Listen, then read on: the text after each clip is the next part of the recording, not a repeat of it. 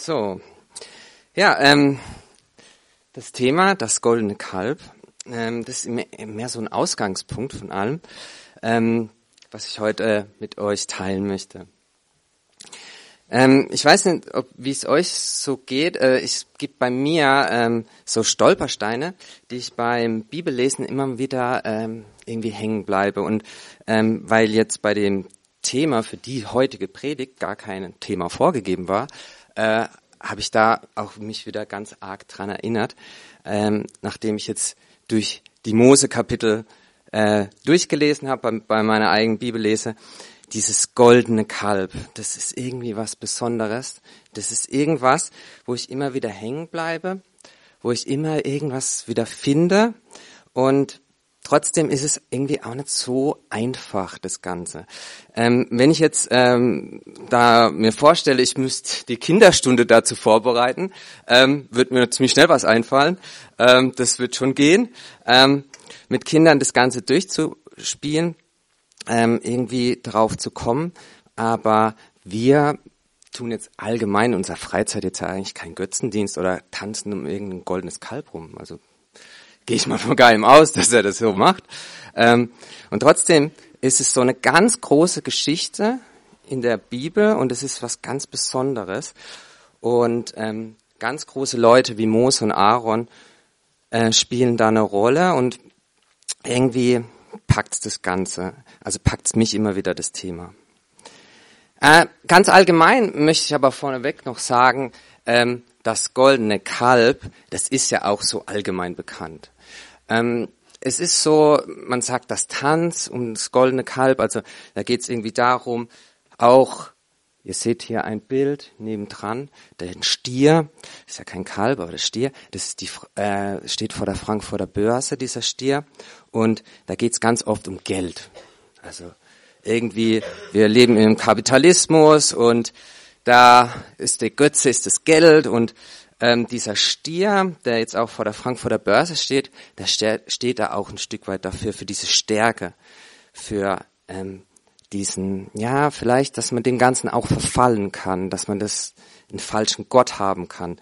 Aber das nur zur Einleitung. Das Volk Israel hat auch in einer Zeit gelebt, wo dieser Stierkult überall präsent war. Also im Alten Orient, was sehr bekannt, dass man Stiere verehren kann und es war eigentlich was für die, dass sie sich gut abgucken konnten von einer anderen Kultur. Ähm, es heißt, dass dieser Stier für ganz bestimmte Eigenschaften steht und ähm, er verkörpert Zeugungskraft, Fruchtbarkeit, Vitalität, Kampfkraft, Überlegenheit, Macht und Stärke. Also dafür steht dieses Götzenbild. Ich möchte jetzt aber nicht eine Predigt halten über äh, christlich fundierte Kapitalismuskritik oder ähm, ja so was was ist die Wurzeln allen Übels, die Geldliebe äh, und was bedeutet das für unsere soziale Gerechtigkeit und wie setzen wir das um? Äh, darum soll es nicht gehen wenn ich mir diese Szene vorstelle, dann äh, denke ich ganz oft an ähm, dieses orientalische. Da ist irgendwie, da bin ich so in einer anderen Welt. Ähm, da kommt, mir kommt es irgendwie so immer so vor, als wäre es da irgendwie so, so dunkel und da tanzen Leute um ein goldenes Kalb. Äh, irgendwie was Fantasievolles, was ähm, was Besonderes. Ähm, warum ich aber an der Stelle immer wieder hängen bleibe, ist, weil ich mich frage, was hat es mit mir zu tun? Also was kann ich daraus ziehen noch? Was wird mir da eigentlich aufgezeigt? Dieses, diese Geschichte aus dem zweiten Mose, die ist sehr breit. Ich möchte auch ein bisschen was eingrenzen dabei. Also ich möchte jetzt nicht die ganze Geschichte erzählen, sondern ich möchte ein paar Teilaspekte ein, äh, drauf eingehen. Und zwar geht es mir darum, ich möchte mir anschauen, was passiert da, was für Rollen kommen vor. Und es kommen ganz besonders Leiter vor, Aaron und Mose. Und es kommen eigentlich auch Handwerker vor, weil Aaron hat da so eine Art Doppelrolle. Er macht ja auch das goldene Kalb Und es wird auch in der Vorgeschichte anderem Handwerker vorgestellt, die dann eingesetzt werden, die Stiftshütte zu ähm, bauen. Und jetzt könnte man natürlich wieder sagen, ja, wenn ich mir Leiter anschauen will, dann geht es jetzt darum, allgemein gute oder schlechte Leiter, äh, was ist die Rolle, bin ich überhaupt ein Leiter, geht es darum, was sind Eigenschaften von guten oder schlechten Politikern. Also darauf möchte ich eigentlich nicht hinaus, sondern ich möchte auch nochmal darauf hinaus, wo, was, was hat es mit mir zu tun? Und dazu folgender Vers zur Einleitung. Erstmal in die Psalme. Wo muss ich ihn da hinziehen? Ah, ja, Gott. Psalm 42, Vers 12. Ich lese vor. Was beugst du dich nieder, meine Seele, und was bist du unruhig in mir? Harre auf Gott, denn ich werde ihn noch preisen, der die Rettung meines Angesichts und mein Gott ist. Warum, warum möchte ich darauf jetzt, warum möchte ich erstmal das hier vorstellen? Weil ähm, ich sehe darin so zwei Teile. Einmal diese Frage, was beugst du dich nieder, meine Seele, und was bist du unruhig in mir? Irgendwas wühlt mich immer wieder neu auf. Irgendwie ist meine Seele in, Camp, in einem Kampfmodus, es ist unruhig und ich frage mich, ja, wie soll ich mich eigentlich leiten? Von welchen Dingen soll ich mich leiten? Also jeder ist ein Leiter, der etwas leitet. Und ich leite mich selber, also ist jeder ein Leiter. Und so möchte ich es verstanden wissen. Und die andere Sache ist dieses Harre auf Gott. Denn ich werde ihn noch preisen. Das sind so zwei Sachen drin. Harre auf Gott. Irgendwas kann ich auch tun. Irgendwie kann ich ein Werk vollbringen. Und dann heißt es noch, denn ich werde ihn noch preisen. Also irgendwie kann ich meinen Geist so leiden, dass ich irgendwie durchdringe, dass ich doch wieder auf Gott vertraue, dass ich ihn preise, auch wenn ich gerade in ganz schweren Nöten bin oder wenn meine Seele ganz betrübt ist. Und ich glaube, bei diesem goldenen Kalb in dieser Situation, da passiert auch ganz viel Übles eigentlich, also Leid. Und da ist Unruhe drin. Und da ist was drin, was ich aus meinem eigenen Leben kenne, diese seelische Unruhe und wie komme ich eigentlich weiter? Wie komme ich von Tag zu Tag weiter und was führt und leitet mich dabei?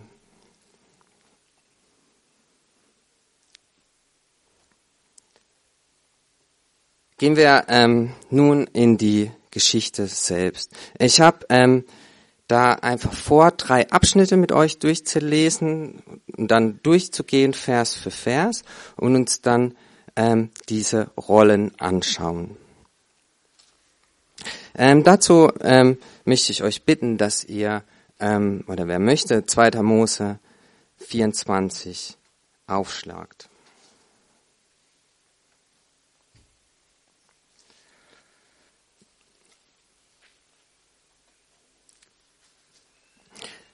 Ihr könnt es äh, machen. Ich, vorab möchte ich nochmal auf ähm, diesen Kampf eingehen. Dieser innere Kampf, dieser geistige Kampf, ähm, in den wir jetzt reingeführt werden, den haben wir immer mal wieder in Predigten oder Moderationen. Ähm, ich möchte daran erinnern, dass ähm, zum Beispiel ähm, Dominik ähm, letzt über die Engelswelt gepredigt hat. Und auch da haben, sehen wir sowas, da gibt's Engel, die jetzt aktuell beten, die Gott loben und preisen. Und auf der anderen Seite gibt es Engel, die gefallen sind, die jetzt Satan dienen. Und das, das ist auch so, also das ist real. Es ging ja in der Predigt darum, es, das ist alles jetzt real. Und stellt euch das vor, dass es so ist und dass es diese Engelswelt gibt. Und dieser Kampf in mir, die Engel mussten sich auch irgendwann entscheiden. Die haben sich irgendwann entschieden fürs Gute oder Böse. Und ich selber bin aber immer wieder neu gefordert, diesen Kampf zu durchkämpfen. Ähm, ich habe auch noch so ein bisschen an ähm, Simons Predigt gedacht, wo wir auch so vorgestellt wurde uns, dass ähm, auch in den Anfang, den ersten Kapiteln in Mose, äh, es darum ging, so dieses Lass uns den einen Turm bauen zu Babylon. Lass uns auf eigene Kräfte vertrauen. Lass uns aktiv sein, lass uns etwas tun. Und dann im Gegensatz dazu, ähm, wie Gott dann sagt, nee, ich werde, ich will dich segnen und ich werde dich äh, groß machen, wo es darum so ging es um Abraham. Also auch da ging es um diesen inneren Kampf. Und auch Daniel hat ähm, also bei dieser Vorstellung, wo er über den Judasbrief gepredigt hat, hat er auch so davon geredet, dass dieses Buch diesen ein Ziel und Zweck hat, dass wir uns vom, dass wir den Heiligen Geist nötig haben und äh, dass wir aufpassen müssen, dass nicht was Falsches reinkommt, dass nicht eine Irrlehre uns vielleicht irgendwie ähm, überführt und sich einschleicht in unser Christentum. Und das Ganze, glaube ich, diese, diese Charaktere, die dazu führen können, dass, dass wir quasi auch versagen, das sehen wir auch alles in diesem goldenen Kalb. Diese Fehlleitung, diese Falschleitungen. Und dass wir aufpassen müssen, wo wir dort, äh, was für Schritte wir tun. Okay, ich lese ähm, die Verse vor, und zwar die Verse 12 bis 14. Und der Herr sprach zu Mose, steige zu mir herauf auf den Berg und sei dort, und ich werde dir die steinernen Tafeln geben und das Gesetz und das Gebot, das ich geschrieben habe, um sie zu belehren. Und Mose machte sich auf mit Josua, seinem Diener, und Mose stieg auf den Berg Gottes. Und er sprach zu den Ältesten, Wartet hier auf uns, bis wir zu euch zurückkehren. Und siehe, Aaron und Hur sind bei euch. Wer eine Sache hat, trete vor sie. Wir werden in diese Situation eingeführt. Wir werden an verschiedenen Stellen auch wird uns gesagt, wo wir uns befinden. Das kommt dann in Vers 16 auch, dass wir am Berg Sinai gerade sind. Also wir sind mitten in dieser Wüstenwanderung des Volk Israels. Die sind gerade aus dem Land Ägypten herausgegangen, haben sind durch die, ähm, das Rote Meer gegangen. Das Meer hat sich geteilt und sie sind jetzt mitten auf dieser Wüstenwanderung. Die Zeit, die äh, diese ganze Geschichte beschreiben soll, wo wir uns jetzt anschauen wollen, sind 40 Tage und 40 Nächte. Es kommt in Vers 18 vor.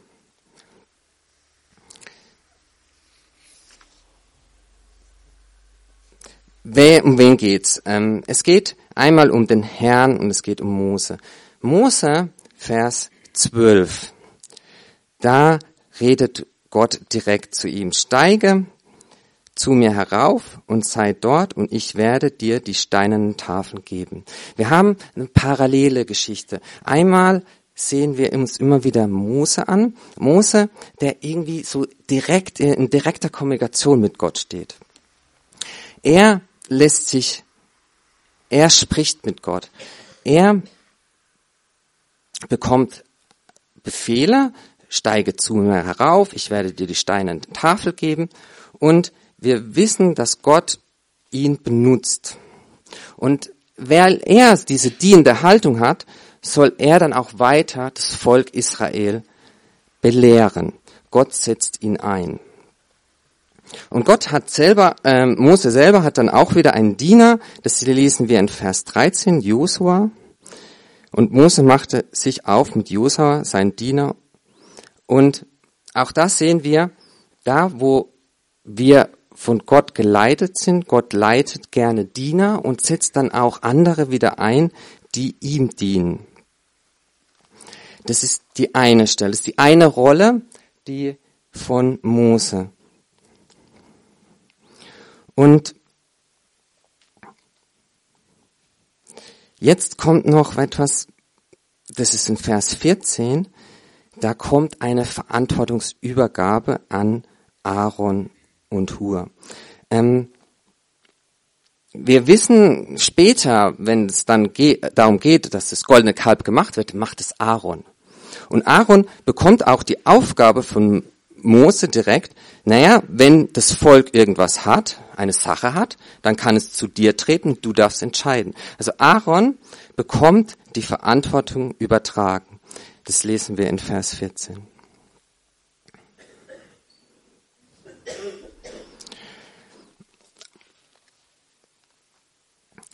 Die Besonderheit ist, dass Aaron diese Verantwortung aber nicht gerecht wird. Also später sehen wir dann, dass er das eigentlich gar nicht gut macht, obwohl er die Sache natürlich von ihm bekommen hat, von Mose. Und da möchte ich noch auf diese andere Rolle eingehen. Aaron wird später das Kalb dann machen. Er wird es sich verführen lassen.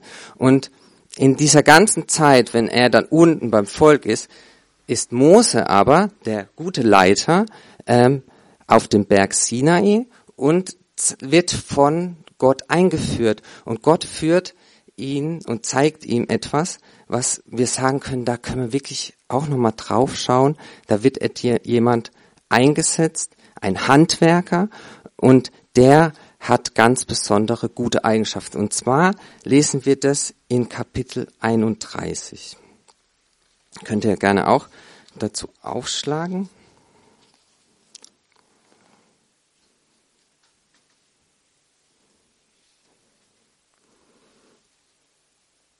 Das ist dann diese andere Rolle, die wir lesen, und zwar in 2. Mose 31. Ich, vielleicht kennt ihr den Bezaleel, ähm, den besonderen Handwerker. Er ist eigentlich eher nicht so bekannt und er ist auch jemand, ja, der ist nicht so prominent, aber ähm, er hat eine ganz besondere Rolle. Lesen wir mal vor ab Vers 1, 2. Mose 31. Und der Herr redete zu Mose und sprach, siehe, ich habe Bezaleel, den Sohn Urs, Uris, des Sohnes Hurs, vom Stamm Juda, mit Namen berufen, und ich habe ihn mit dem Geist Gottes erfüllt, in Weisheit und in Verstand und in Kenntnis und in jedem Werk, um kunstreich zu ersinnen, zu arbeiten in Gold und in Silber und in Kupfer und im Schneiden von Steinen zum Einsetzen und im Holzschneiden, um zu arbeiten in jedem Werk. Und siehe, und, und ich, siehe, ich habe Oholiab, den Sohn Achisamaks, vom Stamm Dan beigegeben und ihn in das Herz eines jeden, der weisen Herzen ist, habe ich Weisheit gelegt, dass ich, dass sie alles machen, was ich dir geboten habe. Diese zwei guten Handwerker, die werden eingesetzt, die Stiftshütte zu machen. Und ähm, wir möchten uns gleich mal ähm, jetzt, oder ich möchte mit euch dann Vers zu Vers anschauen, welche Eigenschaften werden denen zugeschrieben. Die werden diese Stiftshütte machen und die, ähm, das wird auch was wir hatten es heute am in Anfang der Moderation auch darum, das ist was Besonderes, diese besondere Hütte. Und äh, da wird irgendwann das Allerheiligste drin sein, also ein besonderes Werk Gottes. Schauen wir uns mal an, wie die beschrieben werden, was für Eigenschaften sie haben. In Vers 2 wird gesagt, zuallererst, Bezaleel ist ein Berufener. Er kommt aus dieser Linie Hurs, also der, sein Vater ist der Großvater, der ja gerade gleichzeitig mit Aaron über das Volk aufpasst und es äh, die Verantwortung übernommen bekommen hat. Bezaleel ist ein sehr guter Handwerker, er wird in ganz, ganz vielen Sachen eingeführt und er wird mit seinem Namen berufen. Aller, allererst steht die Berufung, ein, die Aktivität Gottes. Gottes gibt ihm seinen Geist. Das lesen wir auch dann in Vers 3. Und ich habe ihn mit dem Geist erfüllt in Weisheit und in Verstand und in Kenntnis und in jedem Werk. Der Geist Gottes erfüllt ihn. Also Gott wird immer wieder aktiv. Er beruft, er gibt uns den Geist und mit dem Geist kommen auch die Früchte des Heiligen Geistes.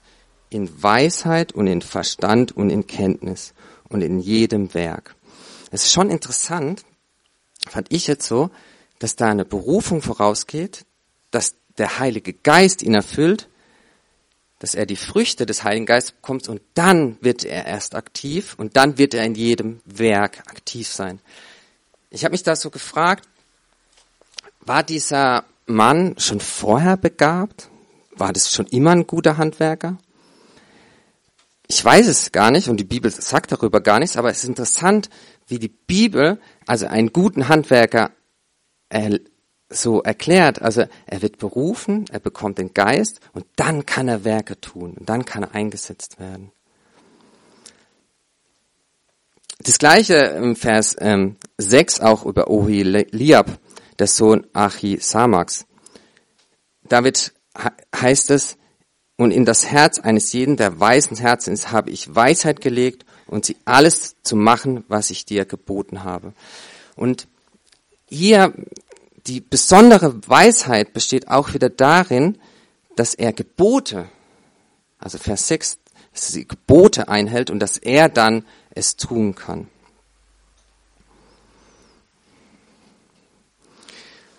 Auf der einen Seite braucht es bestimmt natürliches Talent und Übung, aber die Besonderheit ist, dass Gott hier Gaben ausgibt, dass er Geschenke gibt. Und ein guter Handwerker im Sinne Gottes ist ein beschenkter Mensch. Sie haben Gnade bei Gott gefunden und bekommen den Geist Gottes. Und dann wird an ihnen Gott sichtbar. Diese Stiftshütte, die dann dargestellt wird hier auch mit dem, in den Bildern, die war ja da. Das wurde ja alles dadurch gemacht und es wurde sichtbar, dass das Volk Gottes hat. Hier jetzt noch in der Vorhersehung und vielleicht auch zum Kontrast dann zum goldenen Kalb. Gott hat schon was vor, hat was Gutes vor und er will auch dieses Volk führen und er will diese Stiftshütte bauen und er hat schon den Plan und gleichzeitig ähm, ist das Volk unten, das von Aaron geführt wird, auf einen ganz anderen Weg. Wir können uns da auch mal wieder innehalten, bevor wir mit der Geschichte weitergehen, weil wir kennen es ja eigentlich recht gut dass wir berufen sind und dass wir den Heiligen Geist haben. Auch Gott will in uns, dass wir uns führen und leiten lassen. Und ähm, ich habe äh, eine Stelle gefunden in ähm, 2. Korinther. Ähm, da, da wollte ich auch nochmal ähm, gerade drauf eingehen, weil da wird es so deutlich, dass wir, auch wenn es so alttestamentliche äh, Themen sind, dass wir auch ein Tempel Gottes sind. Ähm, und zwar könnt ihr mal mit aufschlagen, 2. Korinther Kapitel 6, Vers 16.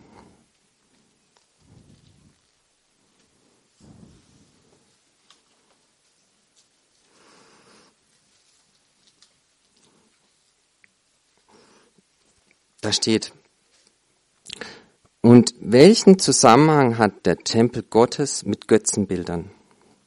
Denn ihr seid der Tempel des lebendigen Gottes.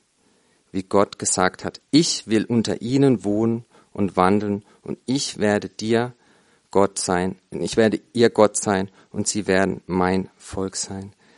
Das, was wir in dieser Geschichte des goldenen Kalbes sehen, dass, dass Gott mal einziehen wird und dass Gott einen Ort finden wird, das ging ja, geht in der heutigen Zeit weiter. Wir sind dieser Tempel des Gottes. Und auch wenn wir uns diese Frage stellen, wie soll ich mich leiten lassen, dann stellte hier in 2. Korinther wird auch die Frage gestellt, was soll denn da ein Götzenbild drin? Also, was willst du denn? Willst du dich wirklich in deinem Tempel, wir sind der Tempel des Heiligen Geistes, für was willst du dich einsetzen? Für was willst du gute Werke tun? Die, in dieser Geschichte wird jetzt hier auf dem Berg Sinai parallel dieser schöne, die schöne Sache beschrieben und gleichzeitig wird dann später am golden, das goldene Kalb gemacht. Und ich glaube, diese Unruhe in mir ist auch ganz oft ein Ausdruck dieses geistigen Kampfes, der in mir tobt. Und wir werden hier in dieser Korintherstelle wieder dran erinnern, auch wir sollten, sollten darauf acht haben, wer in uns wohnt, mit was beschäftigen wir uns, mit was verbringen wir Zeit und laufe ich gerade Gott nach, dem Heiligen Geist, so wie er mich berufen hat, so wie er mich befähigt hat, die Geschenke, die er mir gegeben hat, die Gaben, die er mir gegeben hat? Oder lasse ich gerade ein Götzenbild irgendwie in mir zu? Wir haben immer diesen Aspekt der Sünde. Das heißt auch, die Sünde dämpft den Heiligen Geist in mir. Also, was möchte ich? Und wir können immer wieder darauf zurückgehen, wir sind mit Namen berufen. Wir sind vom Heiligen Geist geleitet. Wir können da wieder anrufen. Wie es so in diesem Psalmwort hat. Haare auf Gott. Geh an die Basics zurück. Geh dazu zurück. Du bist mit Namen berufen. Du bist begabt. Und das, die Aktionen gehen von Gott aus.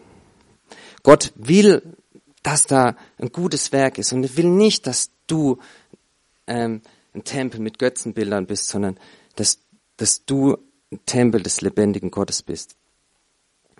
Und ich möchte mit der heutigen ähm, Predigt darauf immer wieder hin, hinführen, dass wir gute Gründe haben, auf Gott zu harren.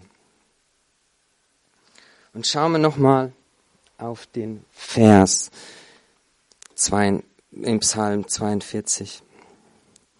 Da ist ein Wort auch noch, ich werde ihn noch preisen, der die Rettung meines Angesichts und mein Gott ist.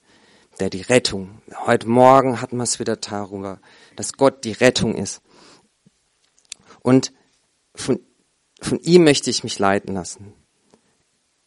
Er hat mich errettet und er ist sogar eingezogen in mir. Er macht mich zu, zu, zu seiner Wohnstätte.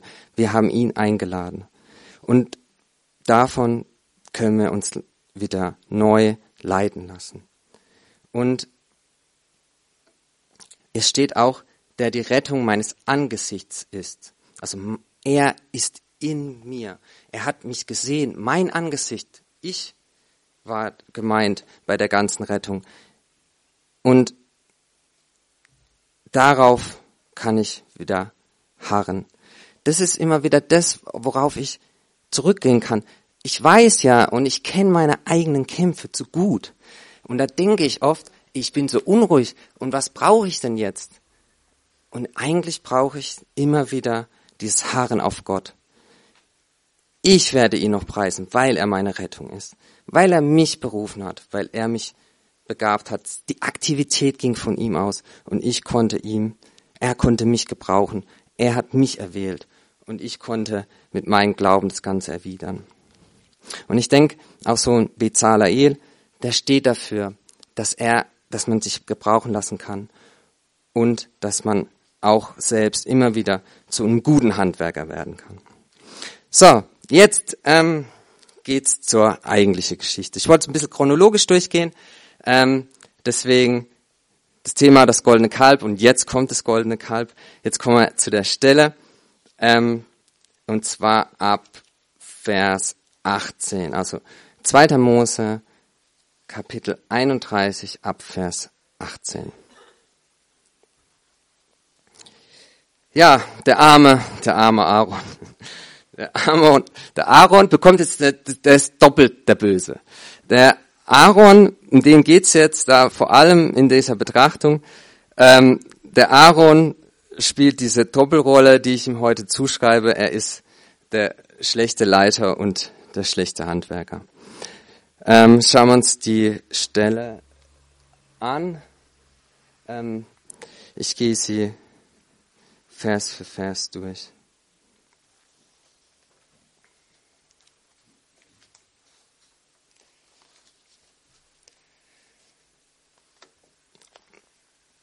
Vers 18. Und er gab Mose, als er auf dem Berg Sinai mit ihm ausgeredet hatte, die zwei Tafeln des Zeugnisses, Tafeln aus Stein, beschrieben mit dem Finger Gottes. Das steht nochmal so als Überschrift über dem Ganzen. Gott schreibt eigentlich gerade die Bibel. Gott ist voll aktiv, er ist da, er kümmert sich, er will uns Gebote geben, die gut sind für uns. Und jetzt kommt die Parallele unten im Volk. Vers 1. Und als das Volk sah, dass Mose zögerte, vom Berg herabzukommen, da versammelte sich das Volk zu Aaron und sie sprachen zu ihm, auf, mache uns Götter, die vor uns hergehen. Denn dieser Mose, der Mann, der uns aus dem Land Ägypten herausgeführt hat, wir wissen nicht, was mit ihm geschehen ist. Das ist so dreist eigentlich. Also das ist frech, ja. Das ist richtig frech. Ähm,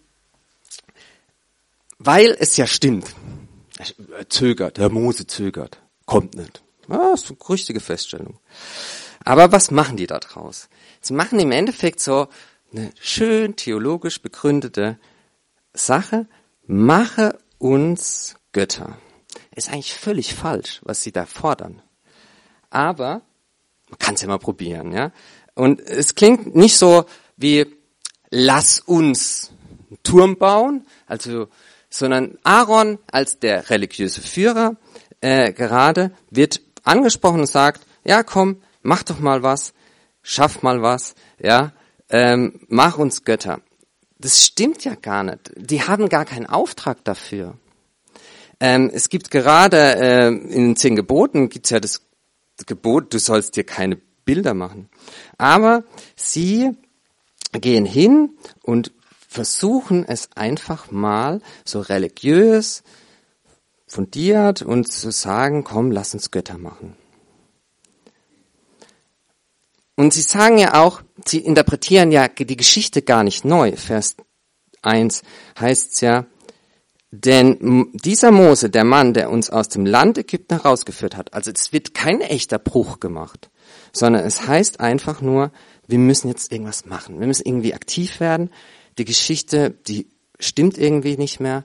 Da steckt ganz viel Ungeduld drin und auch, glaube ich, Unglaube, dass sie nicht warten können. Wir wissen ja, was gerade parallel eigentlich passiert.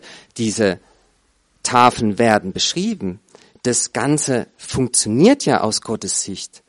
Ähm, er setzt gerade äh, ganz viele Gebote ein. Wir haben das ja gerade gehört mit dem Bezalael, der da auch beschrieben wird. Also Gott bereitet dem Volk gerade etwas vor und sie sind auf volle Kanne dagegen. Sie haben keinen Bock mehr, sie sind ungeduldig, sie verfallen einem Unglauben. Ähm, Vers 2. Und Aaron sprach zu ihnen, reißt die goldenen Ringe ab, die in den Ohren eurer Frauen, eurer Söhne und eurer Töchter sind, und bringt sie bringt sie zu mir. Diese Rebellion, dieses Zögern, äh, dieses vermeintliche Zögern von der Ankunft Gottes wird durch eine Rebellion ja quasi beantwortet.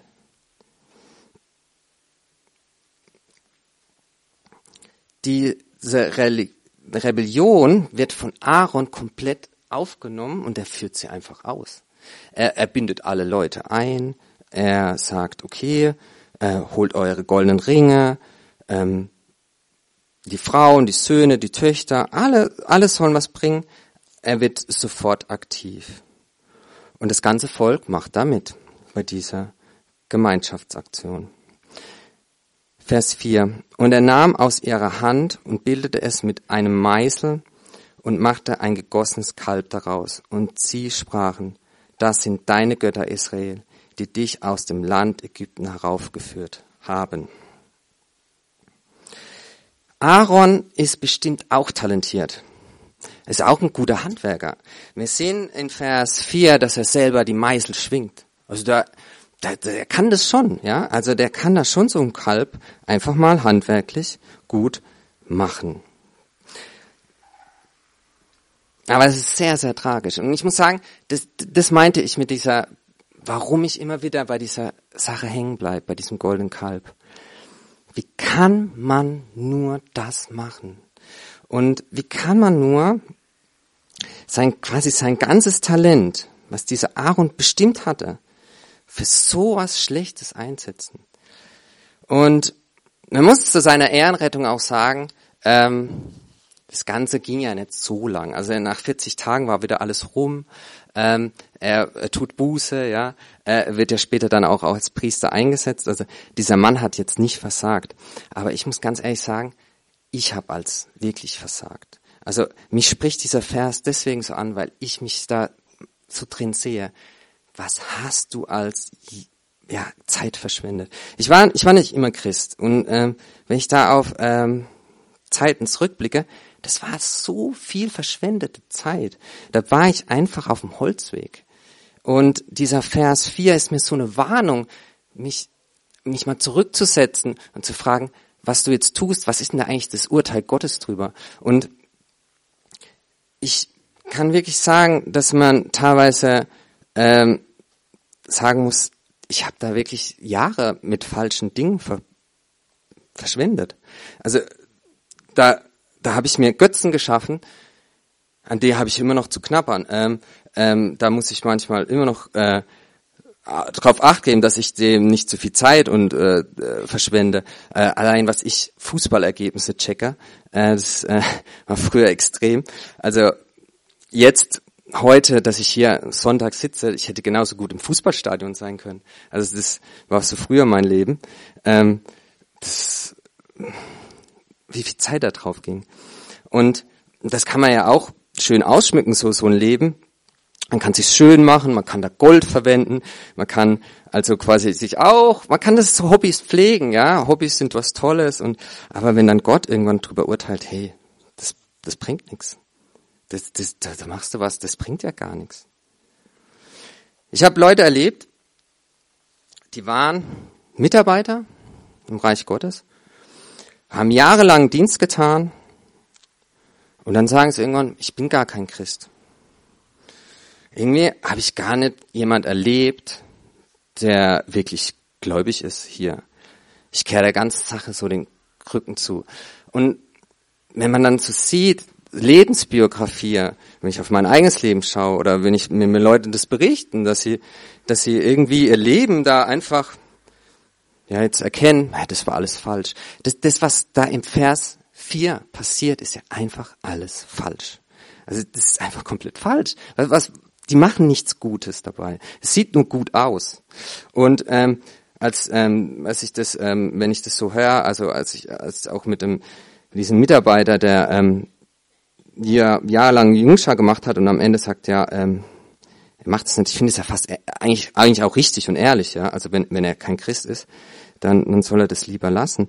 Aber was was hat er an Zeit und investiert und eigentlich für was wo er gar nicht dahinter steht. Und dieser Aaron, der geht hier voran, der packt seine Meißel aus und macht dieses goldene Kalb. Schauen wir weiter in Vers 5.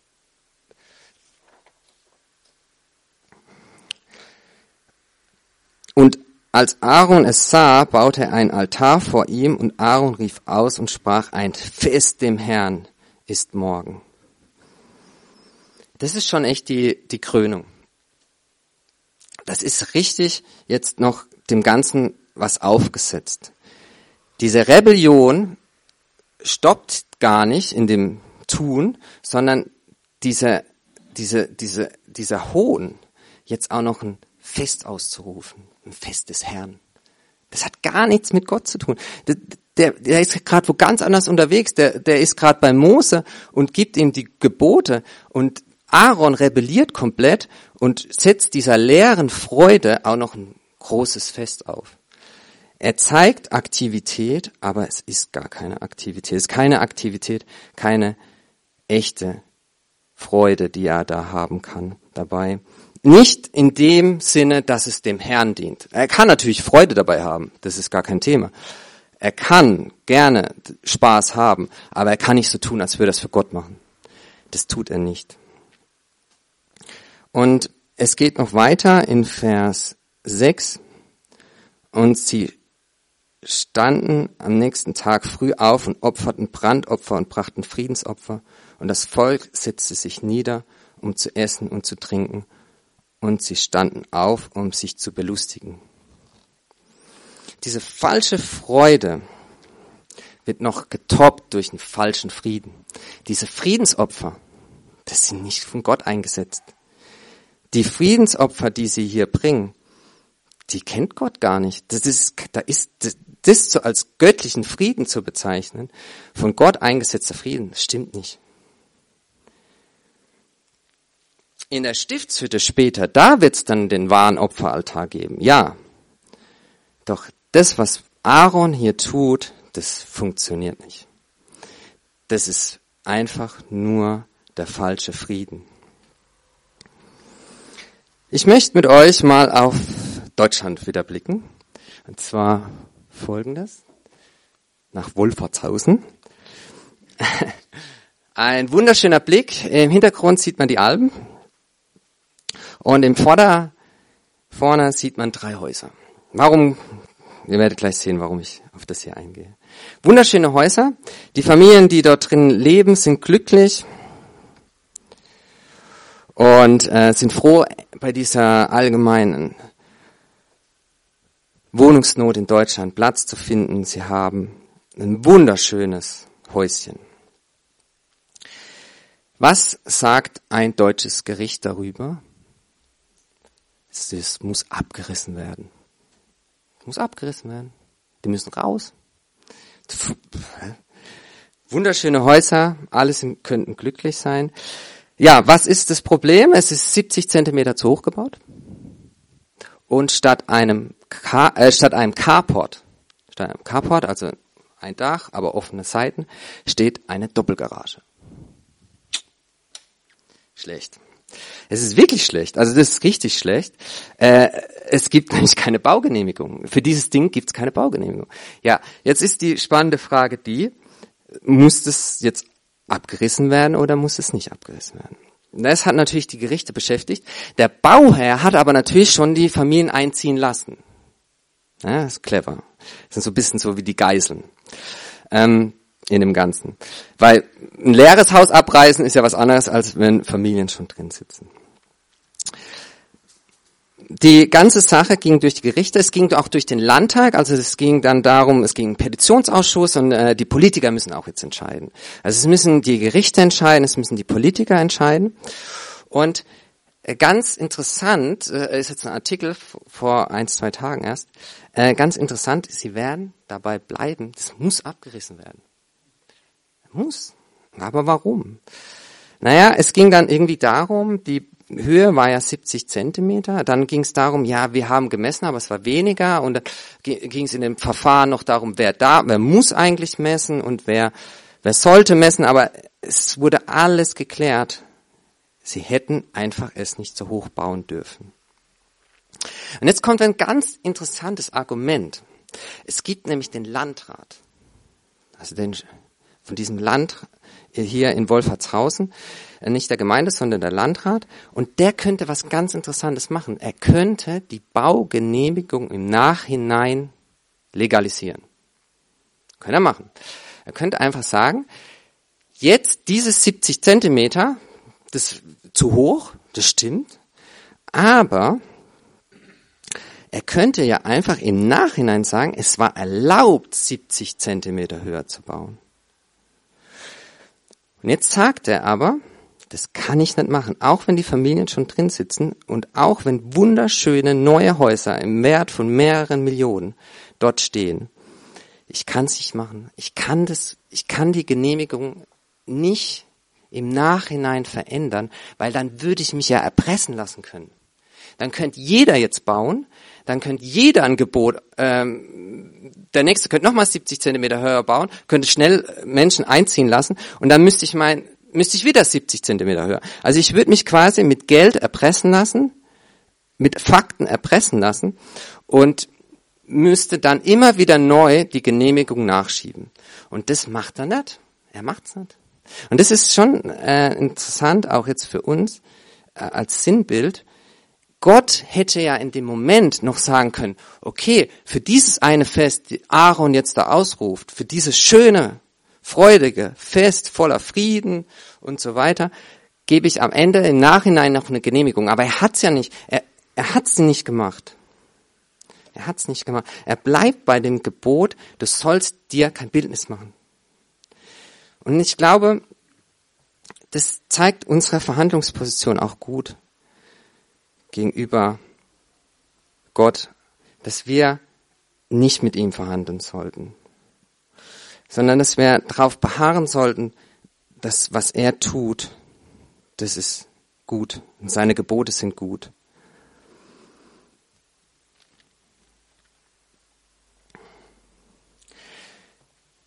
Die Geschichte, die Geschichte mit dem goldenen Kalb hat noch viele weitere Facetten, auf die ich jetzt nicht genau eingehen will. Es wäre jetzt noch spannend zu schauen, wie quasi Aaron das Ganze versucht zu rechtfertigen dass er dem ganzen Volk wieder die Schuld zuschiebt. Es hat so ein bisschen nach dem Prinzip die Schlange Eva und Adam, wer ist eigentlich schuld?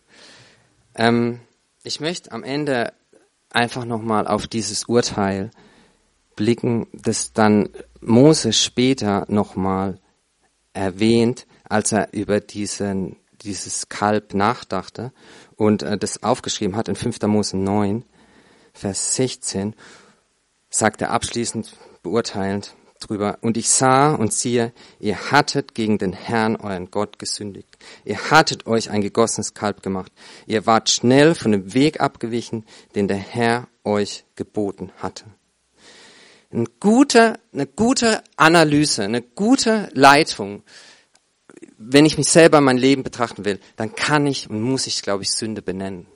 Ich kann nicht das Gebot verändern. Ich kann Gott nicht ändern. Ich kann aber mich überführen lassen durch den Heiligen Geist.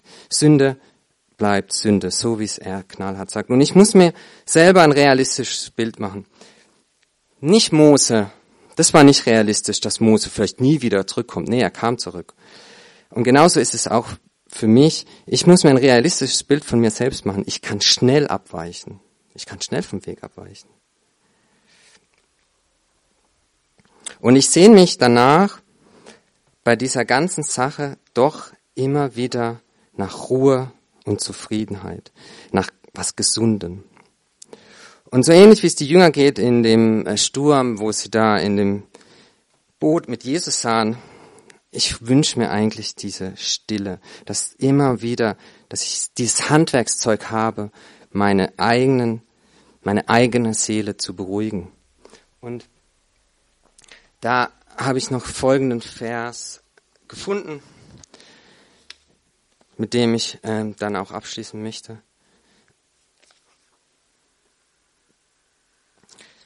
Es steht in 2. Timotheus 1, Vers 13, halte fest das Bild gesunder Worte, die du von mir gehört hast in Glaube und Liebe, die in Jesus Christus sind.